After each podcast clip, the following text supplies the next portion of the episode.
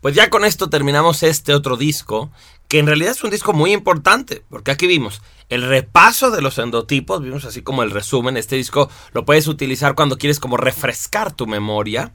También vimos las reglas para descubrir tu endotipo y esas son fundamentales, porque esa es la manera en que uno ya dice yo soy de tal endotipo. Vimos las confusiones clásicas, que es un tema que ya tiene que ver con los que tenemos más tiempo, como revisando este tema de los endotipos, de viendo a la gente, pues ya tenemos nuestras mañitas, ya sabemos por dónde va a veces la confusión. Eh, ahí yo les voy a agradecer mucho que ustedes también, si van descubriendo otras confusiones o si tienen algún tip de, fíjate, de esta manera yo he logrado distinguir entre un lunar racional y un saturnino, porque se me ocurrió esta cosa. Por ejemplo, tengo un amigo que a veces cuando no sabe si alguien es venusino o jovial, les dice, a ver, ¿qué prefieres? ¿Dormir o comer?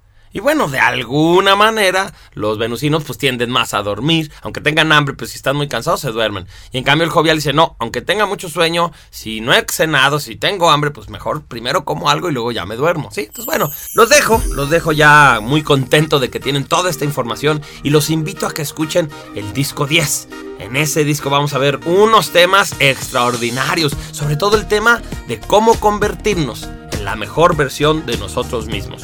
Yo soy Arau y me despido de ti deseándote que descubras quién eres y logres hacer de tu vida un ejemplo de realización personal.